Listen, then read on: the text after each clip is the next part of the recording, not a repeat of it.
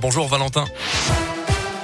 Bonjour Mickaël, bonjour à tous. À la une, Jean Castex a rendu hommage tout à l'heure au professeur Samuel Paty, tué il y a un an jour pour jour pour avoir montré en classe des caricatures de Mahomet. Le Premier ministre l'a présenté comme un serviteur de la République, victime du terrorisme islamiste et de la lâcheté humaine. Au ministère de l'Éducation, en présence de la famille de la victime, le chef du gouvernement a affirmé que rendre hommage à Samuel Paty, c'était rendre hommage à la République. Dans la région du Nouveau, après ce rodéo urbain qui a tourné au drame à Clermont-Ferrand, une femme de 81 ans est décédée jeudi soir pour rappel après avoir été percutée par une moto sur un passage piéton. D'après les images de vidéosurveillance, deux motos faisaient euh, du rodéo, dont une qui circulait sur la roue arrière. L'un des deux pilotes a grillé un feu rouge avant de faucher l'octogénaire. Il a pris la fuite et sa moto a été retrouvée brûlée un peu plus loin. Notez qu'un jeune homme de 19 ans est actuellement garde à vue. Il s'agit de l'auteur présumé. Il s'est présenté spontanément au commissariat hier après-midi. Et il y a un Français ou une Française des plus chanceux actuellement. Il s'agit du plus gros gain jamais remporté en Europe. La somme record de 220 millions d'euros mise en jeu lors du tirage de l'euro million hier soir a été gagnée en France. Les bons numéros sont le 21, le 26, le 31, le 34, le 49 et les chiffres étoiles 2 et 5.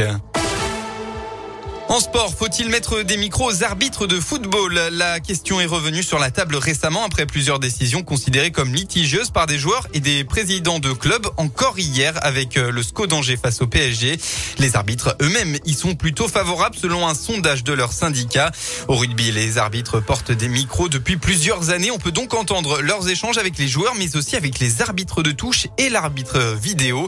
Et c'est clairement un exemple à suivre pour le milieu de terrain du Clermont Foot, Johan Gastien. Moi personnellement, j'aimerais bien, moi qui aime bien parler avec eux en plus, euh, ça, ça montrerait bah, ce qui se dit aussi et voilà l'honnêteté qu'il y a entre nous. Donc euh, oui, on nous voit beaucoup euh, gesticuler en quelque sorte sur le terrain, mais les gens savent pas ce qui se dit sur le terrain. Donc après, on nous accuse de oui, ils parlent beaucoup tout, mais mais quand c'est positif, quand c'est enfin dans la entre guillemets bonne ambiance, il n'y a pas de souci. Honnêtement, je pense que le rugby a un temps d'avance là-dessus et oui, moi je suis pour et j'espère que ça va faire partie. Alors j'étais pour la VAR et au bout du compte, la VAR nous c'est pas un truc qui marche très bien en ce moment, mais je pense que la communication, même pour les arbitres, c'est vachement important.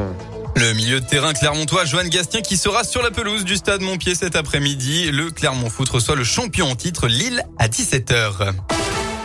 La météo après les brumes et quelques nuages de la matinée, c'est un beau temps ensoleillé qu'on retrouve aujourd'hui et ce partout dans la région. Pas de jaloux, magnifique ciel bleu jusqu'au coucher du soleil. Pas un nuage donc en Auvergne-Rhône-Alpes en ce début de week-end. Et puis côté température, eh bien vous aurez au maximum de la journée entre 14 et 17 degrés avec 15 à Saint-Étienne-au-Yonnas, 16 à Clermont et jusqu'à 17 degrés à Lyon.